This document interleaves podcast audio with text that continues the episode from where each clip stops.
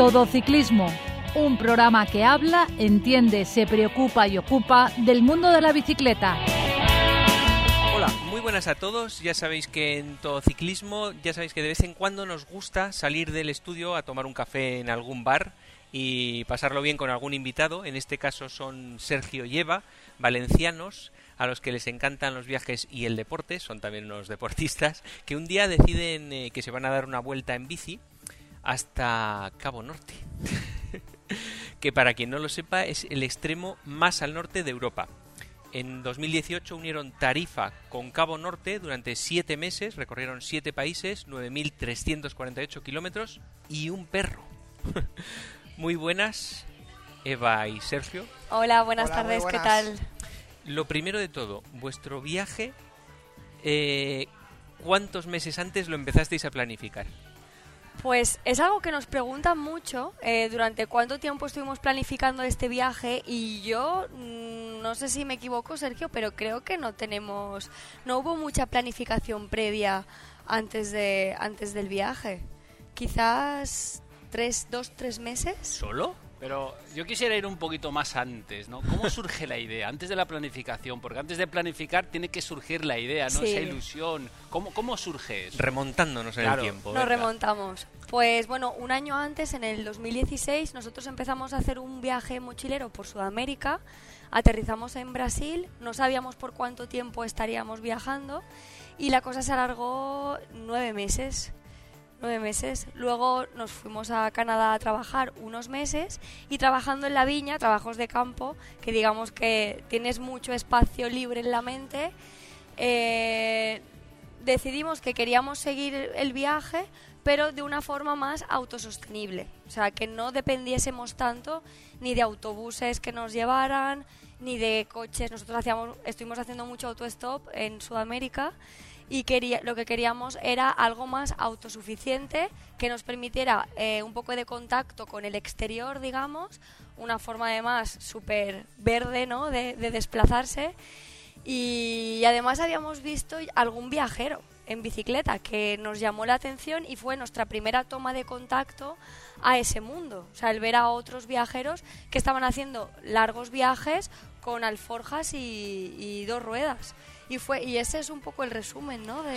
Sí, además que queríamos llevarnos al perro, porque claro, en este viaje... ¿Ahí lo habíais llevado? En ese... No, en ese No. viaje Mus no vino porque era Sudamérica y nos- era nuestro primer gran viaje y decidimos pues a ver qué tal nos iba y luego ya decidir ¿no? si lo llevamos o no.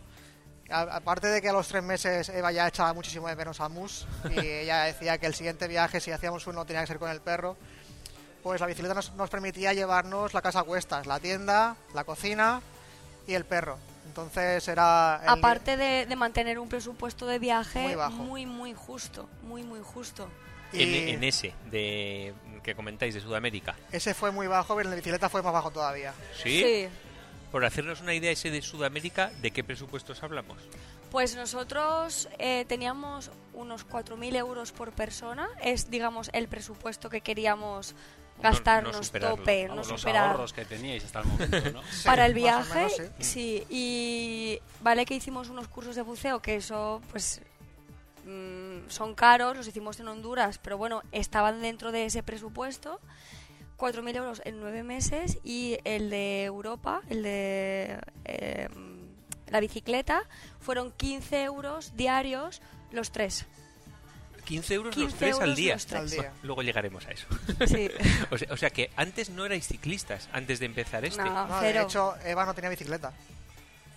Bueno, la de la comunión sí, cuenta, O pero... sea, tú, tú habías andado en bicicleta de pequeñita para, para aprender y ya está. Sí, O sea, pero no habías cogido tenía el- costumbre. A ver, uso urbano. Uso urbano sí, a lo mejor para desplazarte de casa a comprar no sé qué, tampoco tampoco mucha cosa. A trabajar sí iba. Sí, pero la bicicleta que tenía es la típica que te regalan con 8 años, que es un hierro, que eso no, no lo coges para otra cosa. Sí. Y, pero sí. No, no tenía yo afición de ciclismo. De hecho, es algo que aún me resulta incluso. No, no, me, no me considero del gremio, a pesar de haber estado siete meses. Hombre, pues para hacer distancias así, eh, ya no es físicamente, sino el cuerpo tiene que ir adaptándose un poquito a la postura de la bici y eso se entrena, digamos, o se hace con horas. ¿no? Pues para Igual que veas que ni eso hace falta, eso, ¿no? o sea Claro, que- eso es lo que dice la gente, que si nos preparábamos antes de, nos preparamos antes del viaje, y realmente el viaje fue la preparación, porque claro, entonces hemos de casa, el primer día hicimos 20 kilómetros. O sea, acampamos en un campo de naranjas aquí al lado del pueblo, que mi padre me dice, nos decía, oye, que estáis solo de casa, voy a recogeros y vamos a hacer a la casa. Digo, no, no, el viaje ha empezado, No, pues, nadie ya- apostaba un duro. Nadie apostaba un duro por nosotros. Pero claro, ¿tú cómo, cómo te preparas para un viaje así? ¿Cómo te puedes preparar? Saliendo sin peso. Si es que además, cuando tú coges la bici, normalmente no, no echas tantos kilos. Yo llevaba 60 kilos. Él llevaba 75 Pero con el peso del pesaba perro. 60 kilos. Con todo. Con Pero el con- peso de la incluida a ti. bici. No, no, No, no, Pesaba más que vosotros. Solo la vamos. bici. Solo la bici, solo la bici. Y la tuya 75. con el perro.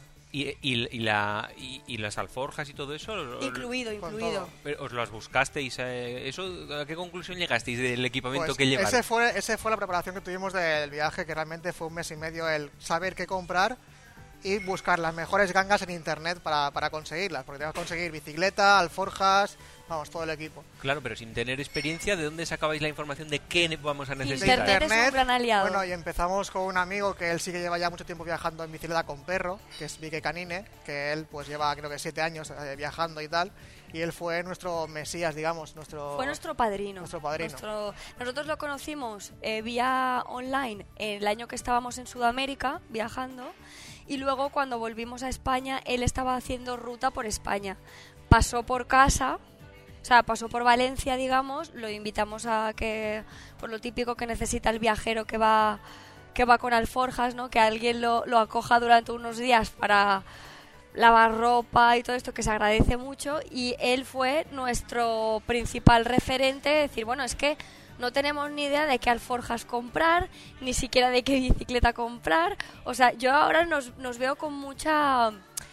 Nos veo como muy entrañables y muy inocentes y muy que no sabíamos realmente a dónde Bueno, íbamos. también había que entrar al perro, porque llevar el perro encima de una caja, encima de la bicicleta, más un perro, un perro como este, que es bastante... Es grande, no es un perro pequeño. Sí, 15 kilos pesa. Pero bueno, que es bastante miedoso las cosas nuevas, pues tuvimos un mes en casa, pues con la, con la caja, luego en altura, luego no sé qué.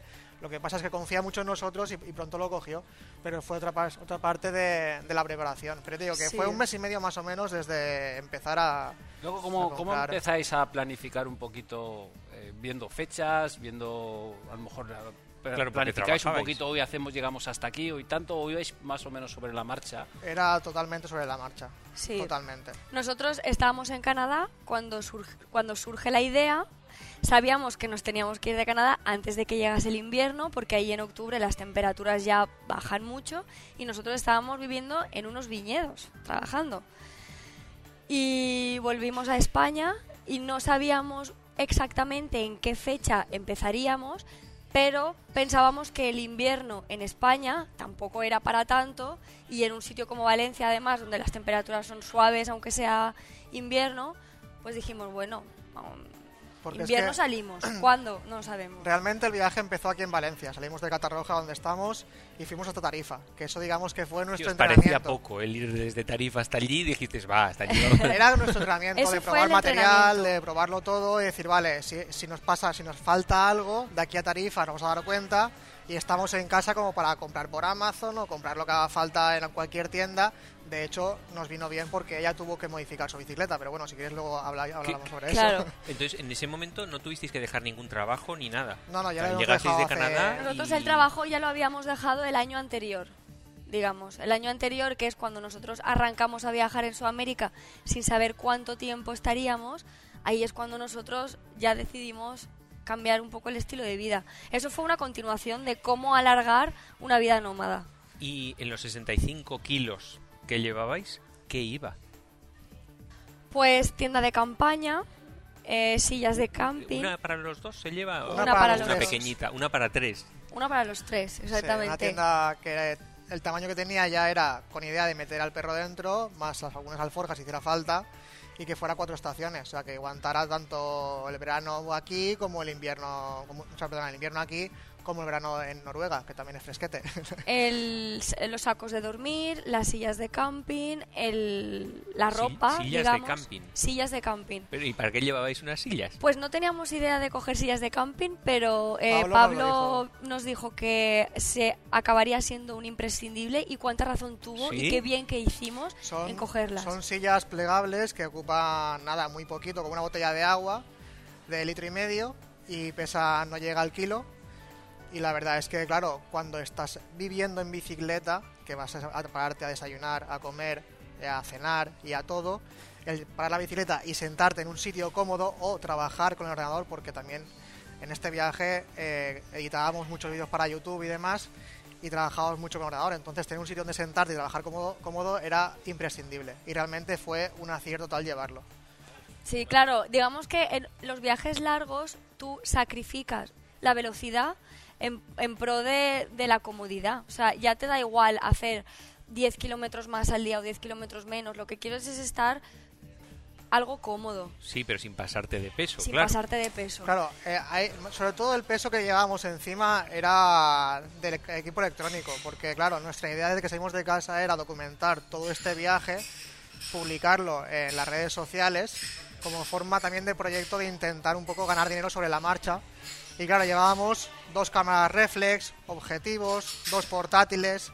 Luego me compré un dron en, en- en Holanda para mejorar los vídeos y porque me encanta el tema de la- del vídeo y demás. Micros, el Micros, trípode, el trípode, o sea, baterías extra. baterías, ¿Llevabais dinamo en la bici o no? No.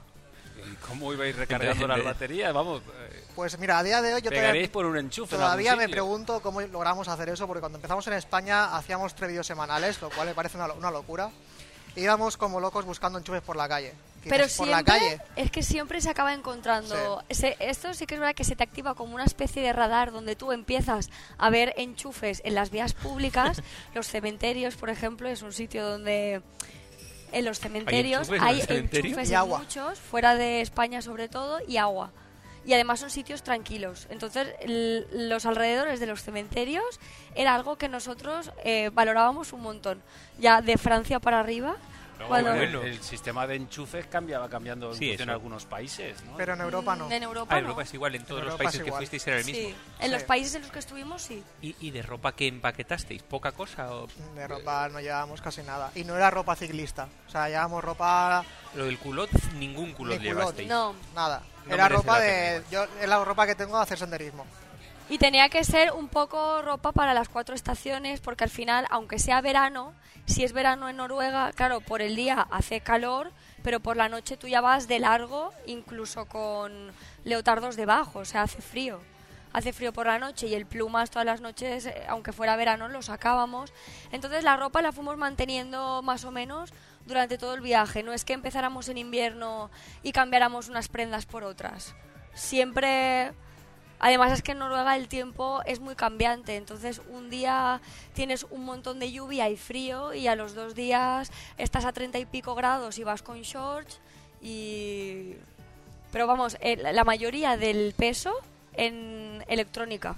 O, O sea, en era- equipo de grabación, en equipo electrónico. ¿Teníais, ¿Teníais conocimientos de mecánica o algo de la bici entre los Cero pata- no? Yo Bueno. cero patatero, no sabía ni, ni arreglar un pinchazo. A ver, yo es que antes ella ha dicho que no tenía ni idea de bicicletas y tal. Yo sí que me ha gustado siempre hacer bicicleta, pero era el típico que a lo mejor salgo un domingo, me hacía un montón de kilómetros y no volvía a tocar bicicleta en tres meses. Pero O un montón, ¿cuánto es, por ejemplo? Para mí un montón era hacer 60 kilómetros por montaña. O sea, no era... ah, vale, de montaña. De montaña, de montaña. Yo no- de carretera nunca he hecho bicicleta.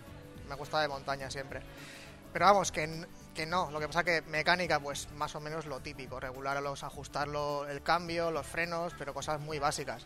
Pero tuvimos problemas a lo mejor de... Se rompieron radios. Pues nada, internet, YouTube, ¿cómo se arregla esto? Pero en tiempo real, cuando se rompía el radio, Sí, lo sí, sí. en tiempo real YouTube, en totalmente. YouTube. Yo no Y- tenía ni idea cómo se cambiaba eso. Y sin ningún problema. Y sin ningún problema. Recurriendo a eso al Eh, momento, vamos. Es que, a ver, era, es un viaje dentro de lo que cabe bastante cómodo en el sentido de que tú estás en Europa, ¿no? Todo te pilla relativamente... Si algo no te pilla cerca, te vas a acabar cruzando con alguien que te pueda ayudar y además nosotros llevamos siempre internet en el móvil. O sea, los mismos datos que usas en España, luego te ¿Cómo- vas fuera cómo de España. internet en el móvil?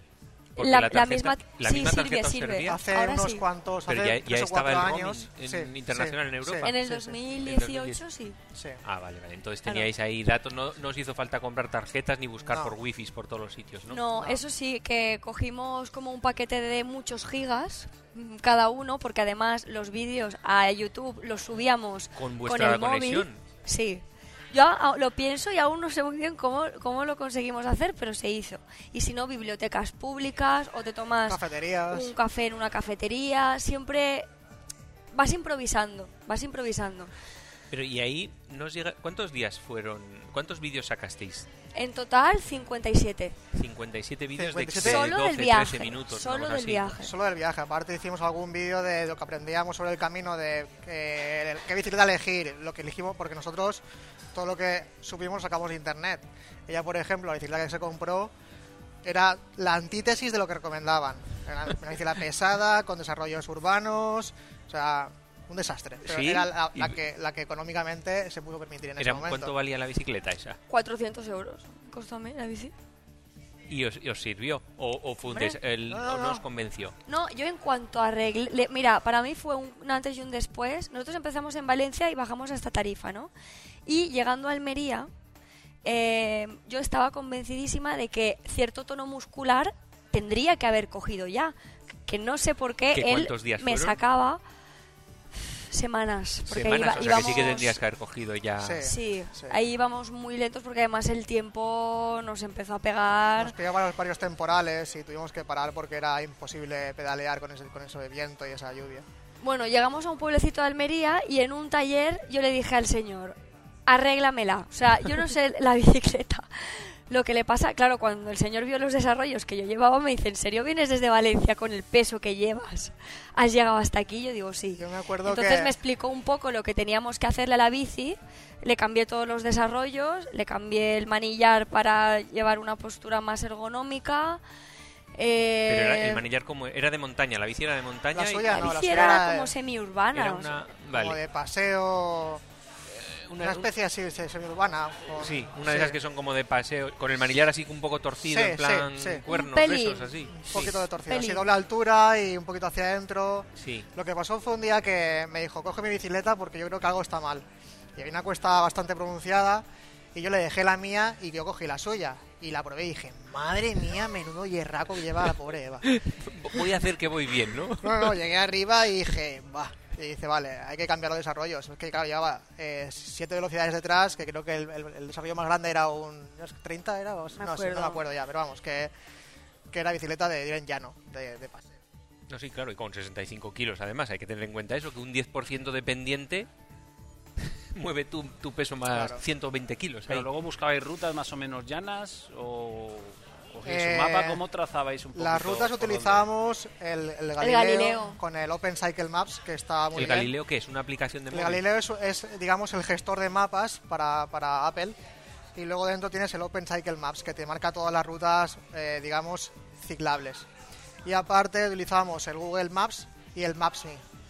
Había veces que había que utilizar unos u otros porque mejor no te metía por sitios que no, que no eran. El Maps.me estaba muy bien, pero a veces nos metía por unos caminales que, que eran impracticables. Contra- Entonces, con- eh, contrastábamos rutas, digamos, entre, entre estas aplicaciones y ahí, pero también las íbamos trazando un poco Sí, día a día día.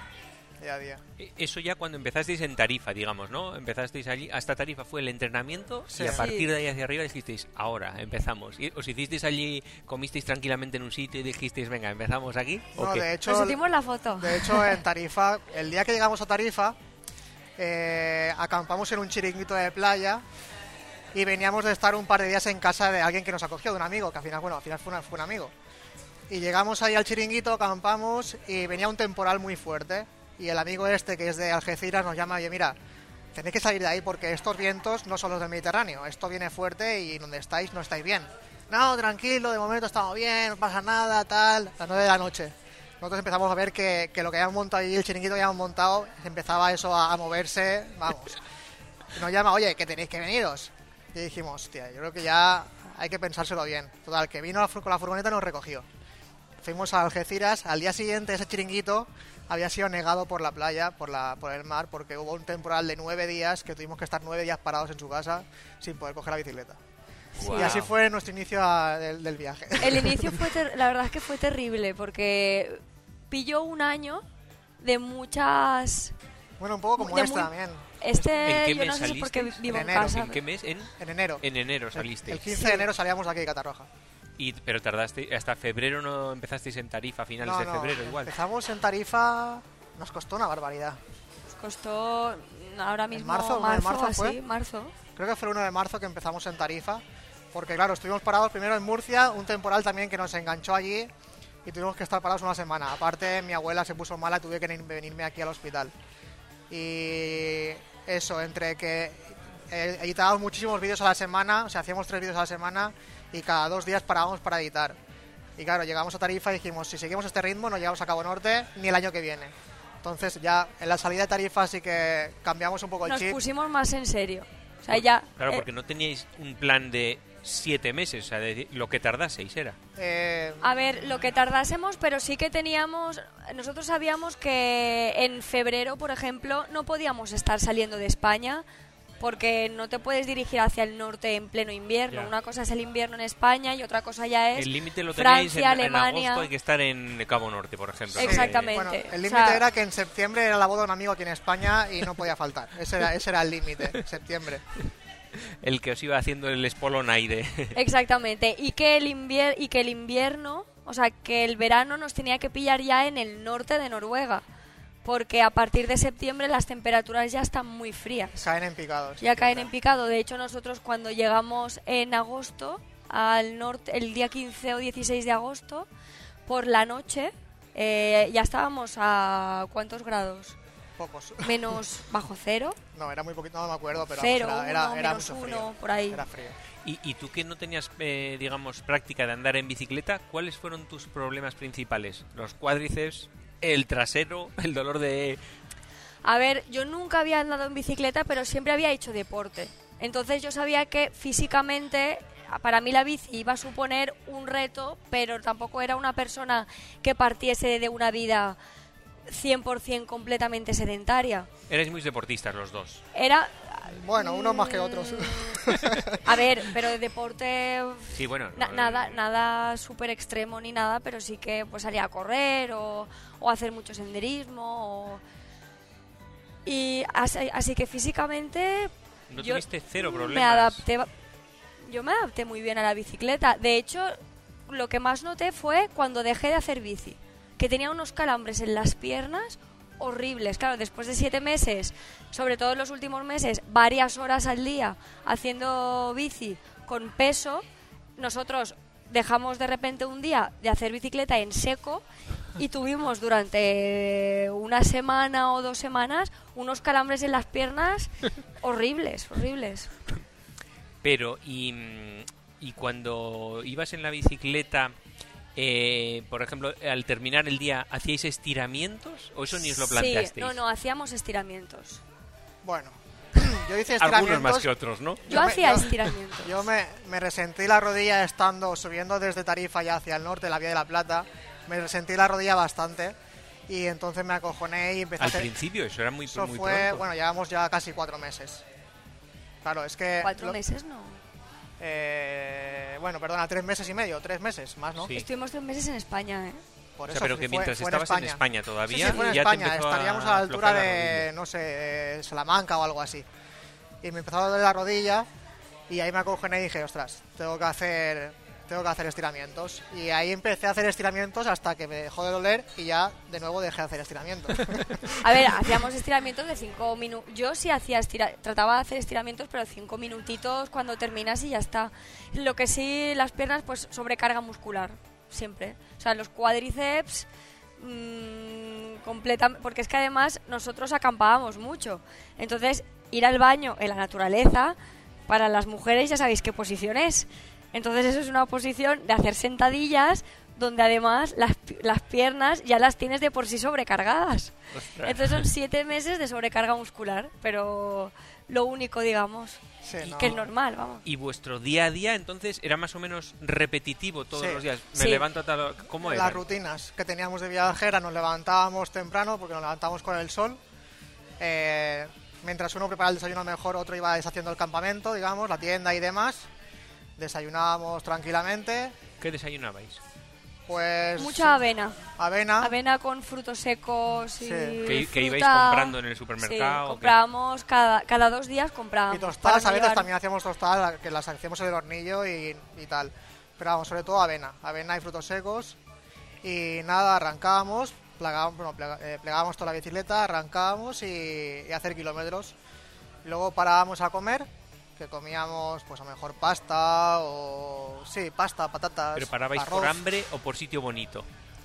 Por hambre, Yo creo mayormente. que más, más bien por hambre, sí, sí. A lo mejor antes de comer comíamos unos frutos secos o cosas así, porque recuerdo que comíamos como limas, o sea, era Lo impresionante. notasteis en las calorías diarias que consumíais, era Madre mía, salvaje, ¿no? Nosotros, sobre todo, me acuerdo que en Noruega, que fue lo más duro, nos comprábamos un bote de, de nocilla, Nutella o lo que hubiese, y una tarde nos lo comíamos entero entre los dos, pero entero, vamos. Y no engordasteis, claro. No, no, que va. que va. Bueno, yo cogí algún kilo, pero mus- muscular. O sea, a lo mejor tres kilos, pero claro, puro músculo. Porque Y, y después de comer, otra vez arrancabais. Después de comer, a lo mejor nos hacemos una siesta pequeña en la misma silla y luego arrancábamos. Sí, hasta- arrancábamos, intentábamos que no se hiciera muy tarde a la hora de acampar, porque nos gustaba acampar y que aún hubiere- hubiese luz, porque luego venía el ritual de bañate, aséate, monta el campamento, haz la cena, edita un poco, eh, prepárate para dormir, pero íbamos sobre todo con el sol.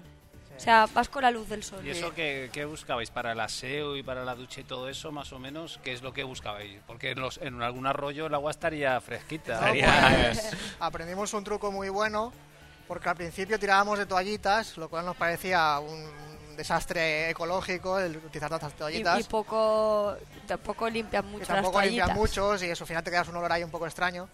Y al final lo que hacíamos, cogíamos agua, la calentábamos en el hornillo, mejor un par de litros de agua, eh, y con una toalla de microfibra, bueno, echábamos jabón y con la toalla de microfibra nos lavábamos el cuerpo entero con el jabón y luego con... eh, no, no sé, Te nos- enjabonas te entero. Tiene, tiene buena pinta eso, sí. Sí, Sí, ¿no? sí, y te quedas sí. súper fresco y súper, o sea, con sensación de ducha, Sí, ¿eh? sí, Porque es verdad ducha. que las toallitas te quedas con una sensación pegajoso de... ahí, extraño. Pues esa, esa técnica que nos lo hizo, nos la dijo un, un chico que nos seguía en el viaje y la verdad es que Un comentario de YouTube, es verdad, nos, Sí. nos dijo, probad a hacer esto y esto, lo probamos y desde entonces todos los días... Y le hicisteis la ola al del No, comentario. no, Sí, pues sí, esto fue, fue- para fue nosotros un estupendo. descubrimiento Sí. porque imagínate la sensación de, de de- que de llevas en el varios saco días. limpio porque era la sensación de Claro. ducha. Luego, día a día, eh, que ibais montando y desmontando lo que es la tienda y todo eso, y iríais cogiendo práctica y cada vez os costaría menos, ¿no? Sí, uf, Sí. el primer día era una pelea. El ese palo por aquí, este por allá, no sabíamos por dónde iban las cosas. Que esto, era un claro. desastre. Luego cada uno tenía su papel, que sin hablar ya sabíamos dónde tenía que ir uno, cada uno el otro, y montábamos y desmontábamos en, en nada, en un suspiro. O sea, ya era en plan, sin mirarse, toma palo, Sí, cojo... sí, sí, tiro. sí, tal cual, ¿Hubo tal alguna cual. noche al raso o qué? Sí, Así que fuera más ¿Sí? bonita o que fuera... Alguna noche, alguna, pero ya de cara más a verano, digamos. A ver, hemos acampado en todos tipos de sitios. Hemos acampado en, por ejemplo, en una en la casa de un cura, una casa de un cura que está abandonada. Hemos acampado en una estación de, de- de- de trenes abandonada, en un parque en en Ámsterdam también. En Ámsterdam no fue en Holanda, pero en un parque al raso también. En un parque en Cáceres, la, en la misma ciudad de Cáceres. Si al final te haces a dormir que- un poco a cualquier sitio, además cuando llega la noche un- ya estás muy cansado, o sea, es como que estás súper cansado y en la noche esta que del, del parque en Dinamarca creo que fue, eh, nosotros llegamos de noche, entonces vimos un sitio dentro de un parque que era muy bonito, en un pueblo digamos, que nos parecía que era un buen sitio. Montamos allí, no montamos ni siquiera tienda porque era verano y dijimos, bueno, hacía bueno, pusimos un, un tarp debajo y encima las esterillas y demás. Y cuando nos despertamos al día siguiente vimos que estábamos durmiendo en un cruce de caminos. Ese era, era el cruce de, de unos caminajos una que había, rotonda, básicamente, ¿no? Algo así. que había dentro del parque. Y claro, son, a ti la noche no te da esa... Tú no sabes, no sabes muy bien ¿Dónde Bueno, estás? eh, tengo entendido que contra más al norte, evidentemente, el sol eh, cada vez hay menos Sí, horas. esto- eh, os costó un poquito adaptaros. Esto era algo que cuando ha dicho ella que veces. nos adaptamos al sol, era literal, pero es que claro, en Noruega, en verano, el sol no se va nunca. es decir, Eso, a las 3 de la mañana, ver el sol, ¿eso cómo, cómo lo gestiona no, el cuerpo? a las ¿Cómo- 12 de la, de la noche pedaleando como si fuera a las 6 de la tarde. Porque claro, tira, tira, tira, ¿no? Un poco más, aparte la luz es preciosa porque es como si fuera un atardecer de 8 horas y para grabar a mí me, me- yo me volvía loco grabando. Entonces, eh, te vas acostumbrando porque también es, es como progresivo, ¿no? Es, no, no es de la noche a la mañana tienes el sol ahí todo el día alumbrándote. Pero, pero sí nos pasaba mucho que decía, oye, son las 12 de la noche, hay que parar ya, por mucha, mucha luz que haya, hay que dormir, ¿no? Sobre y- todo al, princip- al principio del cambio, digamos, em, dormíamos menos Sí, claro. y íbamos acumulando Claro. cansancio.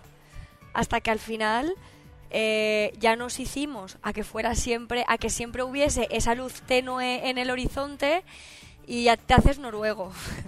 en verano, claro. Y aparte que yo no tenía problemas para dormir con el sol. Y, bueno, y ella tampoco.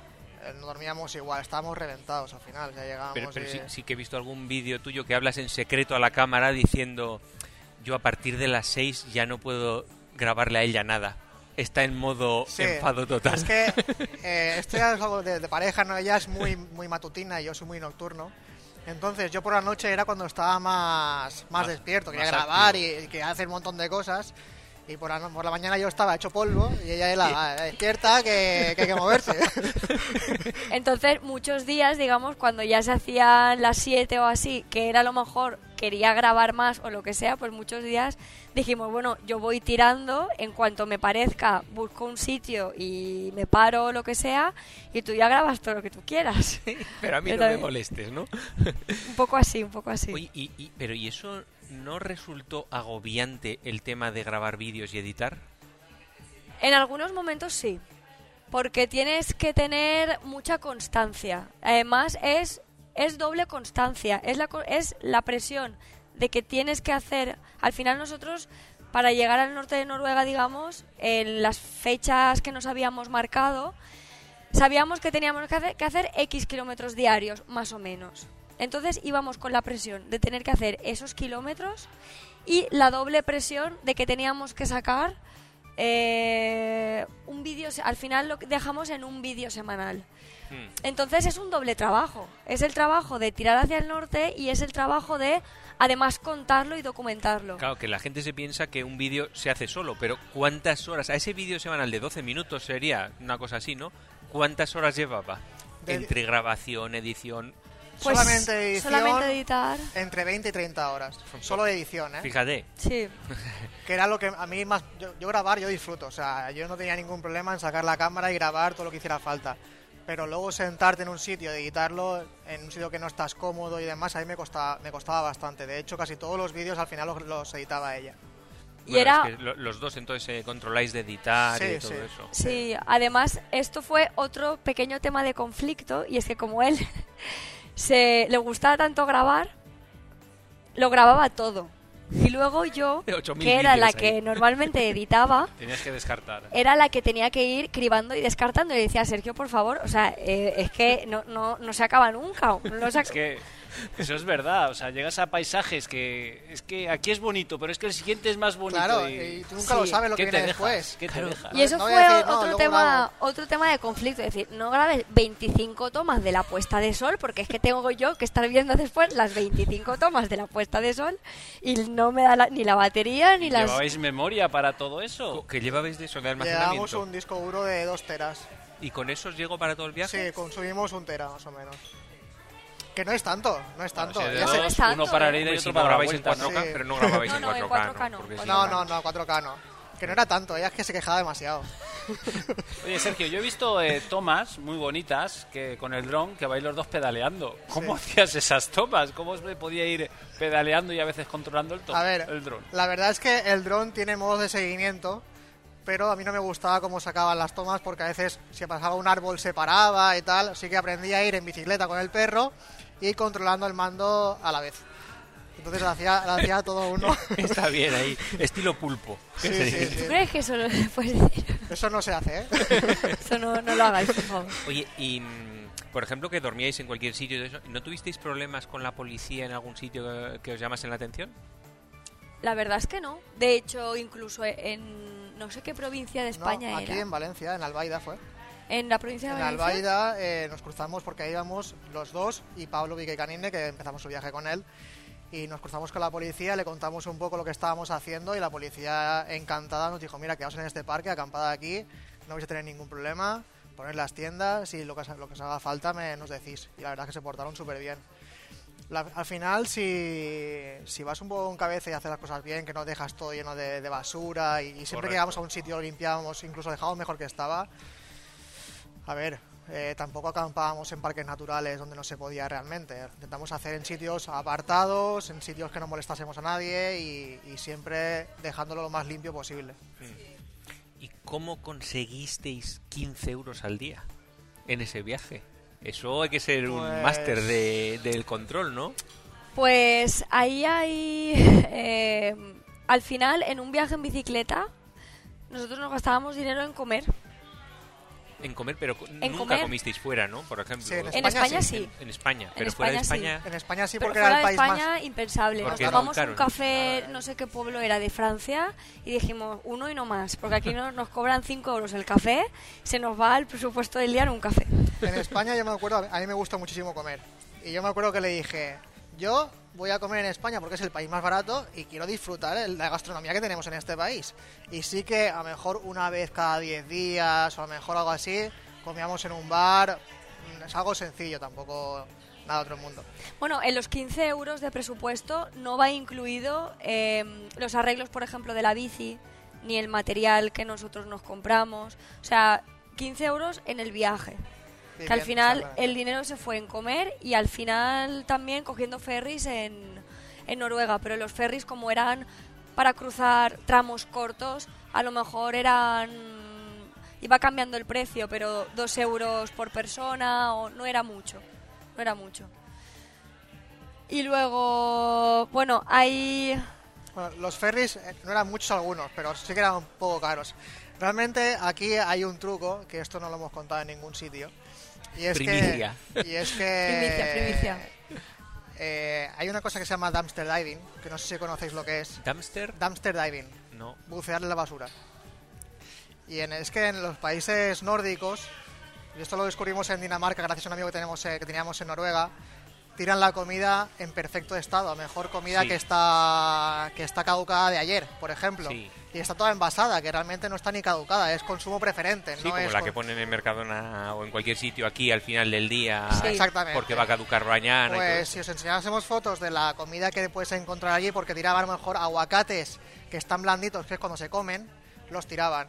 Fruta, mejor un, 10 un kilo de manzanas, había una que estaba picada o podrida, tiraban el kilo de manzanas. Pero a, ta- a tanto nivel de poder subsistir con eso, o sea, tan impresionante era lo- todo lo que se No tira de calidad. Si no hubiésemos tenido un camión imaginar. detrás, hubiésemos ido con el camión cargado de esta comida. Pero eso aquí es parecido En- seguro. pero en España, pasa en los Sí, Sí, supermercados seguro. lo que, lo que pasa es que aquí no lo tienen al, al aire libre, digamos, y a partir de Dinamarca... Mira, nosotros llegamos a Dinamarca. La primera compra del supermercado eh, doblaba el precio de una compra habitual aquí. O sea, de los mismos productos que tú hubieses comprado en España, en Dinamarca ya era el doble de Y- caro. Y, eran básicos, supongo. Y eran sea, básicos, arroz, o sea, verdura pasta, y pasta y arroz. fruta, arroz, chocolate... Y ahí descubristeis la otra historia. ¿Fue a partir en Francia no existe eso tampoco o sí? No lo sabíamos. hicimos. En Francia No no, lo lo- no lo conocíais No, lo, todavía. no conocíamos. A ver, sí que es verdad que hay gente que lo ha hecho en todos los países, ¿no? Pero, por ejemplo, aquí hace tiempo tiraban lejía los contenedores de los supermercados o están cerrados bajo jaulas, digamos, para evitar eso. Pero en nuestros países eso no pasaba. Entonces estaban abiertos y estaban accesibles. No es legal tampoco porque la basura es propiedad privada. Y de hecho una vez me llamaba la atención por coger eh, verduras que estaban en la basura. Porque claro, eh, se arriesgan a que te pongas malo y que puedas denunciar al, al, al, al- al supermercado o lo que sea. Pero la verdad es que encontrábamos, o sea, es que era una barbaridad. Huevos, eh, es que había de todo. Es que era una barbaridad. O sea, y además, eh, claro, son, digamos, eh, recipientes donde exclusivamente el supermercado echa ahí cosas del supermercado. O sea, no, no nos imaginemos mm, Sí, un basura donde estercolero, no es está un estercolero, No, no, no, donde eso. está una manzana roída. No, no, es que hay una bolsa de manzanas perfectamente envasadas de dos kilos, donde una tiene un- una picota de un gusanito y las demás están perfectamente. O sea, a mí eso me parecía un desastre a nivel ecológico. Yo digo, ¿qué estamos haciendo? Tirando toda esta comida que está bien. Y te quitas también muchos prejuicios, porque claro, realmente tú te verías a ti mismo buscando en la basura para comer. O sea, es Claro, como una que frase se lo digas, que eh, de primeras, Claro. eh, Sí. si has tenido una vida normal, Muchas veces también es, depende de lo que tú llegues a considerar basura. ¿no? Sí, pero aquí hasta El hace bien poco estaba mal visto hasta llevarte un tupper con lo que te sobraba de los restaurantes. Casi hasta te miraban mal. O sea que imagínate. y nos hemos nos veía nos no. encontrábamos también muchos productos donde a lo mejor se habían eh, ido los números de la fecha de caducidad o sea digamos que el, el que estaba repo- el, que Reponedor. estaba el reponedor digamos cuando estaba quitando la comida que, que tenía que eliminar se, se iba a los números o sea confundía el mes con el Sí. con el, El el formato de día fecha el formato de Sí. fecha y habían cosas que Si lo estaban miras incluso rápido a veces, por de- ejemplo, el 30 del 1 o 3 del 1 Sí. o 3 del... O sea, 3 del 1, 1 del 3. exactamente, y, te, y te lías y dices, ostras, fuera. O cosas no que estaban, el, que a lo mejor un paquete, yo me acuerdo de un paquete de cereales, que además en Noruega eran carísimos, que lo habían tirado porque tenía un bollo en, el, en la parte externa de la caja. Entonces, eso ya tiene un formato, un, un defecto para la venta y no se vende. O sea, te encuentras cosas así como paquetes de cereales abollados, pero realmente todo está precintado, todo está bien, Nos todo... pusimos las botas. Nos pusimos las botas. Nos o sea, pusimos las Bueno, botas de en, todo. en el viaje que vais haciendo, vais dirección hacia el norte, hacia Cabo Norte, evidentemente, vais pasando por distintos países. Eh, ¿Se notaba más el cambio, digamos, de cultura o del tipo de las casas y todo, de un país a otro o era más en función al norte? No, no, se nota de hecho en España. Eso lo notábamos de hecho en, en España una barbaridad, porque claro, fuimos de Tarifa hasta Gijón, hicimos todo, eh, latitud, latitud, toda España. Y por los el- acentos... por bordeando Portugal, ¿no? Era, Digamos, no, por era por la Vía de la Plata. No, por la Vía de la Plata. que es que va desde la, la original va desde Sevilla hasta Gijón y va pues, cruzando pues Extremadura, la Cas- Castilla y, y demás.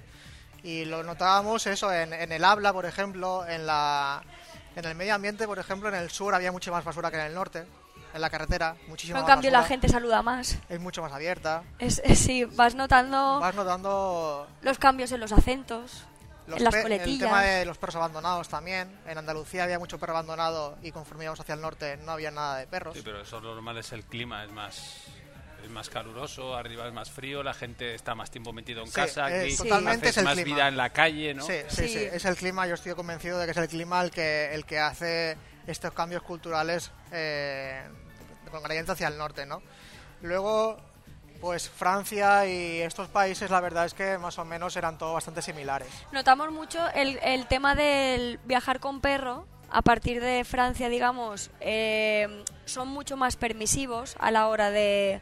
¿Francia incluido o no? Francia, Francia es la que incluido, más. incluido. Sí, Francia Sí. es la que más. de a lo mejor estar en una cafetería que queríamos cargar algo y deja- ya teníamos el hábito de dejar al perro fuera atadito al lado de las bicis y decirnos, no, no, el perro puede pasar. Y al final acabas entrando al perro dentro de la misma cafetería. Cambios así. Luego, por ejemplo, en Noruega los perros son, se usan mucho como herramienta de trabajo. Entonces no tienen esa figura de mascota, o sea, esa figura de mascota no existe tanto como, como en España. Y que tú lleves al perro suelto en algunos sitios, como por ejemplo el mirador al pie de una carretera, eh, es como un- es, está muy mal visto, es una falta de respeto muy grande. De hecho, hay una ley allí bastante importante en, Noruega respecto a llevar al perro atado o no. Te pueden denunciar perfectamente si va suelto. Por- dicen que es por conservación a la naturaleza y demás. Pero la verdad es que ¿Pero porque destroce el perro la naturaleza? pues o el qué? perro se va a cazar a algún animal Ah, pues por ahí o lo que sea, no sé. Sí, Pero es este como- perro, como no sé, tú- para nosotros no... Yo como, como tal como lo veo es que tú aquí en, en, en España, digamos, llevas al perro sin atar, pero el perro va a tu lado y no se escapa y es raro que alguien venga y te eche la bronca porque el perro va sin atar si está a tu lado y no está haciendo nada. Pues en Noruega eso sería súper mal. Es como no sé, un- una característica cultural que también hay, tienes que aprender. Pero ahí llegabais, por ejemplo, llegabais con vuestra bicicleta allí, con el cargaos. Supongo que en España, Francia, os encontraríais con más gente que iba parecido. Pero en Noruega también. ¿Y al revés, con ellos? al ¿Sí? revés, nos encontramos mucha más gente en Noruega. Es que Cabo Norte es un punto muy estratégico en cuanto a los viajes, sobre todo hay muchísimo motorista que va desde toda parte de Europa hacia Cabo Norte. Sí que es verdad que, que ciclistas en nuestra dirección nos hemos encontrado dos, creo yo, o sea, apenas. En España ninguno, porque, la- porque era invierno y en invierno no había casi nadie en la carretera. Y luego muy poca gente. Compartimos realmente dos días con, con uno, con un chico en Dinamarca, Alemán, sí. en Dinamarca, y luego un, un rato con un suizo en Noruega. Y ya está. Pero sí que en Noruega se veía más movimiento se veía más de- gente. Conforme más al norte, que ya todos los caminos iban confluyendo hacia el mismo sitio, ahí ya se veía bastante gente que iba hacia, hacia, hacia Cabo Norte. Luego ya una vez os ibais viendo que estabais cada vez más cerca, eso ya os sería un subidón, ¿no? Mucha ilusión, ver el objetivo. O, har- o hartos, es verdad. ¿Qué sensación había ahí? O, o también a lo mejor habría un poquito de pena de que se estaba acabando, ¿no? Sí. Yo recuerdo, bueno, la sensación de llegar a Cabo Norte, en España pensábamos que no íbamos a llegar. De hecho, estuvimos pensando alternativas de decir, bueno, llegamos al norte de España y nos desviamos hacia, hacia Italia y nos perdemos por, el- por Europa y ya veremos. Porque nos veíamos que, que llevamos un ritmo muy, muy caribeño. Y luego cuando empezamos, cuando salimos, salimos de, de España y entramos en Francia, ese mismo día pasamos de estar en el invierno español a un verano en Francia espectacular. Días de sol, las landas francesas, todo en, en- en llano. Y empezamos a darle zapatilla y me acuerdo que empezamos a hacer kilómetros día tras día, día tras día y avanzamos. Hicimos Centro Europa, lo hicimos en un mes. El centro de Europa lo hicimos súper rápido. Es como que cambió. Vino, vino un intervalo de buen tiempo. Estuvimos durante un mes, un mes y algo, con días de sol súper buenos. Ya físicamente habíamos cogido mucho tono de, físico en la bicicleta. Ya teníamos más habilidad a la hora de montar campamento, de buscar agua, de buscar enchufes, de cómo se edita, de cómo se graba. Ya nos estábamos pasando de siendo, de ser más pollos a coger algo de nivel y, y ya superamos la barrera. Yo me acuerdo el día que conseguimos hacer más de 100 kilómetros, eso ya fue un decir, bueno, no vamos tan mal. El primer día que hicimos 25 kilómetros y acampamos al lado de casa prácticamente, a que de repente en una cuesta para arriba el cuerpo te está respondiendo bien. Te está tiene, tiene el ritmo que tú le estás exigiendo. Y simplemente es una meditación. Pum, pum, pum, pum, pum, pum, Sí. pum, pum. Pero tu ritmo respiratorio, tu, todo acompaña ese, ese paso. Entonces, ver cómo, cómo, ver en ti mismo tu propia evolución es magnífico. O sea, de repente te sientes fuerte y dices, Pero respecto a lo que, Es una decía- cuestión de lo que decías tú, yo recuerdo ya los últimos días que estábamos en Cabo Norte, llegando a Cabo Norte, teníamos esa sensación de, de decir esto se acaba, porque era llegar a Cabo Norte y volvernos a casa en coche, porque Pero de, venía- de pena. ¿Era de pena, de o pena. de qué era? Era, era un poco de, de, de- de pena de que- sentimientos encontrados. Sí, sí, era de decir, eh, vamos a llegar a nuestro Sentimientos objetivo, vamos, vamos a conseguir que, que nadie haya estaba bien duro, ni siquiera nosotros por, por nosotros mismos. Vamos a conseguirlo, pero es que una vez lo consigamos, esto se acaba, ¿sabes? Y era, era esa sensación, era, esa era una doble sensación de sentimientos ahí. Bueno, digamos que acaba lo que es eh, la aventura, pero ahí comienza la experiencia, ¿no? Eh, todo lo que os queda a vosotros, eh, lo- todas las vivencias, todo lo que ahora nos estáis contando. sí, ¿sabes? claro, O eso sea se que queda para siempre. Eso ¿Lo habéis es- saboreado mucho después? Yo Recordando creo que con el tiempo se saborea Claro. más. Pues ten en cuenta que estuvimos editando vídeos de esos últimos vídeos de Cabo Norte, que los editábamos aquí en casa durante los siguientes dos o tres meses. Claro, ellos, los editó ella sobre todo, y yo me acuerdo de estar al lado de ella y ella, y ella ponerse a llorar, editando el vídeo y decir, hostia, es que...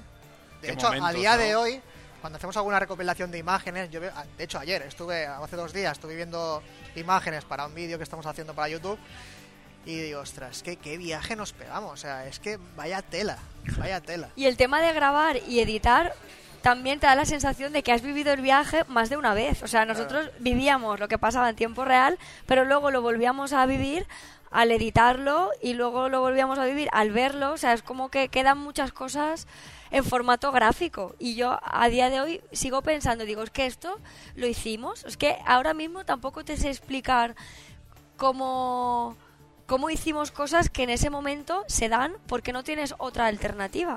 Mm. ¿Y qué fue lo peor del viaje? Eh, la lluvia. Para mí la El lluvia y el andar con frío. lluvia. Sí. Para mí la lluvia y el frío, porque sobre todo en Noruega llovía... Estuvimos tres... eh, Cuando se dos juntan los dos factores meses. es cuando es más. Es ¿no? que Sí. Noruega, eh, aparte hicimos la ruta más, más dura, digamos, porque teníamos tres alternativas, o ir por la parte, digamos, plana, por la costa, que es más o menos plana, o por en medio, que es cogiéndonos todo el interior de los fiordos, que son de niveles diarios de 1200, que tampoco es tanto, ¿no? Pero cargados, pues al final se hace duro. Y aparte un clima mucho más adverso, porque llegábamos arriba y de repente nos nevaba, o lluvia, o muchísimo frío. Nos nevó en algún puerto, nos nevó en algún puerto de montaña, pero sin duda lo peor es cuando cogíamos esta racha de días seguidos con lluvia, que es como que estás permanentemente mojado. O sea, Porque no teníais nada protector, digamos, que te proteja de verdad. O sea, acababas Sí. no, mojado. bueno, Sí, sí pero- llevábamos impermeables al Sí, final. llevaba ¿eh? impermeable, pero que, que la sudada que pegaba por dentro era Claro. peor que mojarme. Claro. O sea, yo me acuerdo del día que, sobre todo, en la cabeza del frío y lluvia y, y de todo. Yo me acuerdo de quitarme el impermeable y, y le- el, el polar, estrujarlo y salir de ahí medio litro de, de sudor, porque está, iba chopadísimo. Claro, es que era un puerto de montaña muy tocho. Y, y yo tenía calor dentro de mí, o sea, yo, fuera hacía frío, pero claro, del, del esfuerzo que estás haciendo. Claro, y sudas, como, y yo como sigue lloviendo, cuando acampas, nos seca la ropa, eso va cogiendo Claro. día tras día olor a rancio. ¿Lo habéis conseguido quitar el olor a esa ropa? Imposible, ¿no? Yo creo, no, hay prendas que no, hay prendas que huelen ya a lo Hay que, que a lo están que huelen. en la o sea. Bueno, huelen al viaje, os traen el Huelen recuerdo. ¿no? Huelen al Bueno, viaje. a más que viaje algunas, Sí. ¿eh? que yo he tenido que tirar alguna Bueno, también. y eh, y el idioma que principalmente en inglés, imagino, ¿no?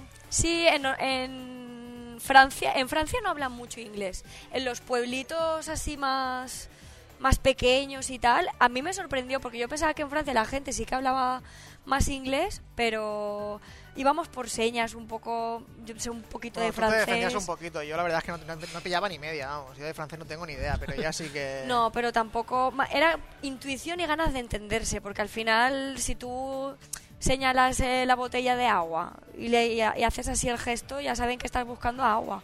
o si al final por señas y luego el resto inglés. ¿Y alguna cosa curiosa que hayáis hayáis encontrado con- en algún supermercado? Algo que aquí en España, digo, no, no, no verías. Sí, sí, sí. En el eh, supermercado no, en la basura del supermercado. Hostia, pues nos encontramos un queso. Perdón. Buenísimo. No, el, no, queso, no. el queso en Noruega es prohibitivo, o sea, es carísimo, ¿vale? Y nos encontramos como, pues, estos redondos, como cuatro o cinco, que en total sería como un kilo de queso, y dijimos, Dios, qué bueno queso. Total, que abrimos el primero, lo abro, un color marrón extrañísimo, lo pruebo y digo, esto está malo. Está puesto malo, pero no está caducado, esto es- no, qué raro. Bus- se llamaba Gamalost. Buscamos en internet y lo primero que sale, Gamalost Challenge. Es decir, es una- un, un queso que combinan los antiguos noruegos, que eso está... Que, que- es que... es Duro, que- duro, o sea, no, eh, malísimo, fuerte, ¿no? malísimo, pero Es malísimo, como un queso ¿eh? súper fuerte que, se, por lo que nos contaron, eh, le gusta a la gente más mayor, que a lo mejor le recuerda épocas donde Noruega Sí, era un país de pescadores vikingas, ¿no? puebros, Sí, sí, pue- sí, sí, sí, pobres. Se le daban a Vicky el vikingo cuando Sí. era pequeño. Total, que con toda nuestra lástima devolvimos al queso donde vino, porque es que no se lo podía comer nadie eso. Sí, y fíjate que el- eh, nosotros pensábamos que estaba malo porque lo habíamos cogido de la basura, pero es que el queso Es estaba malo. Es así. Es así, es el así. queso era así. Es Sí, así. sí. ¿Y, y qué país os pareció especialmente ciclable? Bueno, para ir, que era un gustazo ir por allí sin problema con Dinamarca. los coches. Dinamarca. Dinamarca. Sí, Dinamarca. Dinamarca, aparte de que es ciclable, porque no, o sea, que es muy bonito y ciclable, tiene una red de cabañas de madera espectaculares, gratuita. Tienes una aplicación que te dice todos los puntos y hay no sé cuántas miles de cabañas en todo el país. Y tú llegas allí y el primero que llega se la queda. Pero hay algunos sitios que hay varias, o sea, puedes compartir. Unifamiliares, digamos, son cabañas Sí, ahí sí, sí. Son Sí, como son- cabañas de. O sea, había de todo, ¿no? Pero había algunas que dices, ¿en serio? Esto parece un hotel de estos de rurales, en plan. O sea, Como cabañitas para un dormir esos dentro. así, de un camping, ¿no? De Sí, una cosa Sí, así, para dormir dentro con tu saco y tal, pero había algunas que tenían incluso un baño con una ducha con agua caliente, o sea, súper preparado, por eso, y, y electricidad. O sea, Dinamarca fue súper fácil porque sabíamos que todas las noches íbamos a llegar a un sitio donde iba a haber agua y con suerte también electricidad. O sea, que perfecto. En algunos incluso barbacoas donde podías encender... Era fuego. el país perfecto para hacer en bicicleta. Además no hay puertos, era bastante llano. Es muy Es llano, bastante llano, era sí. muy llano. Sí, llano. Dinamarca era muy llano. Bueno, la verdad es que es toda una experiencia la del viaje este. ¿Vosotros os planteáis de cara al futuro algo similar? o ese tipo de viaje lo habéis descartado ya? A ver, No, yo creo que en algún momento sí que volveremos a hacer algo similar. No sabemos si de siete meses, porque siete meses al final también necesitas... Es mucho tiempo, no todo el mundo a lo mejor se puede o tiene las circunstancias para poder pedirse una excedencia o quiere dejarse un empleo o puede irse siete meses. Pero algo más en pequeño... Sí, yo ahora mismo, la verdad es que eh, me gustó mucho la experiencia, pero ahora mismo he comprado una bicicleta de, para hacer bikepacking y es, eh, me cansé un poco de, de- andar siempre por carretera y descubrí el mundo este del bikepacking, que es hacer lo mismo pero por montaña y muchísimo más ligero. Vas, toda la alforja va incorporada al, al frame de la, de la bicicleta. Pero una Gravel o una BTT. No tengo una, una BTT, son, es- son modelos que son... Especialmente todo- diseños para eso. Eh, hay algunos que son más aptos que otros. Pero sobre todo en Estados Unidos hay muchísimas bicicletas así, de marcas, son de acero, no tienen por- la horquilla es fija y, y demás. Pero bueno, que con una BTT se puede hacer igual. Yo el viaje a Cabo Norte lo hice con una moto de montaña. O sea, eso es una especie de corriente de recorrerse sitios sin utilizar carreteras. lo que dices. Exactamente. De hecho, aquí en España hay dos rutas bastante bonitas. Una es la Transpirenaica y la otra es la Altravesur, que va desde Cádiz hasta Valencia, todo por montaña, por serranía. Y la verdad es que me apetece mucho hacer ese tipo de, de mini aventuras, digamos que a lo mejor son dos semanas, tres semanas. Podrían ser, bueno, depende cómo quieras hacerlo tú de largo, pero unos mil kilómetros esas dos, esas dos rutas y probar con este tipo de... Ojo, mil kilómetros, pero no por ca- caminos asfaltados, son caminos de tierra y Sí, todo eso sí, que... o sea, suelen ser entre un 90 y 95% de, Sí, de o sea, camino que aún tiene más mérito. off-road, sí, sí, sí, sí. Y vas con lo mínimo, o sea, ahí las alforjas son mínimas, vas con, no, no vas con una silla de camping, no vas con un portátil, vas con... Pero no está, los- supongo que el planteamiento de eso no es viajes tan largos, es más No. microdistancias de dos semanas como mucho. Sí, ¿o qué? sí, sí, sí, sí. Mm, No, vale, vale. no, no vivir en la bicicleta, es tener esas microaventuras, digamos, que me apetece bastante empezar con, con eso.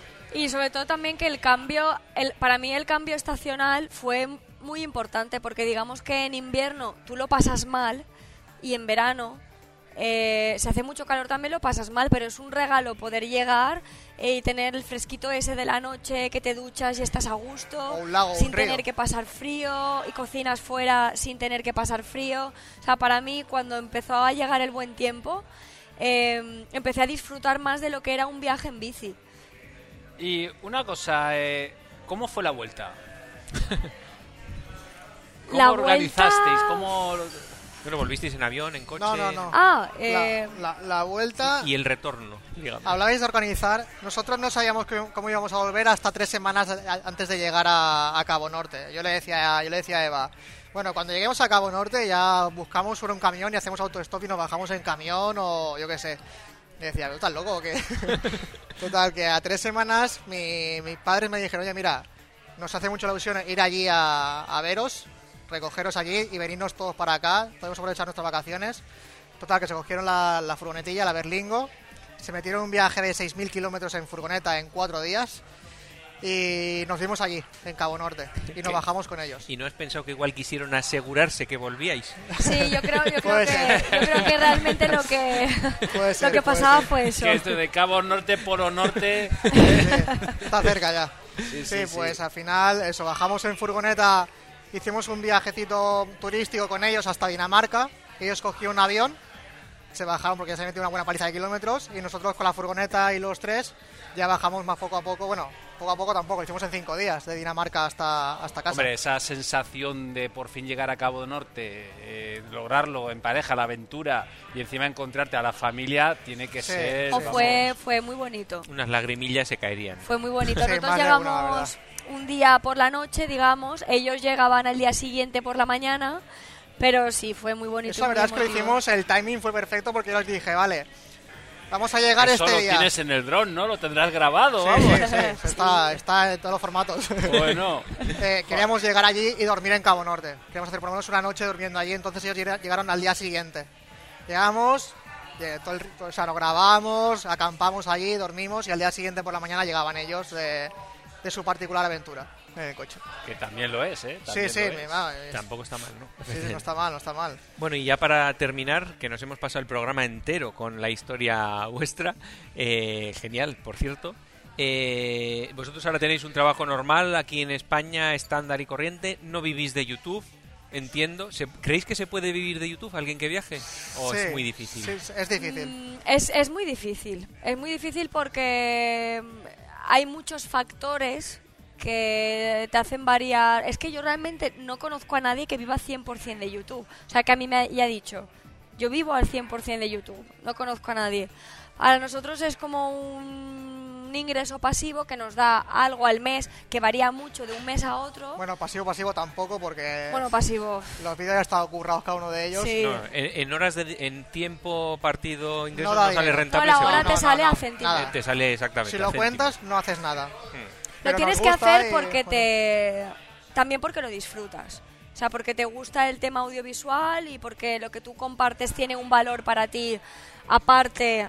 Porque para nosotros también, nosotros tenemos un documental para nosotros mismos, que cuando seamos, eh, yo qué sé, viejecitos y queramos ver cómo hicimos ese viaje cuando éramos jóvenes, es, es un...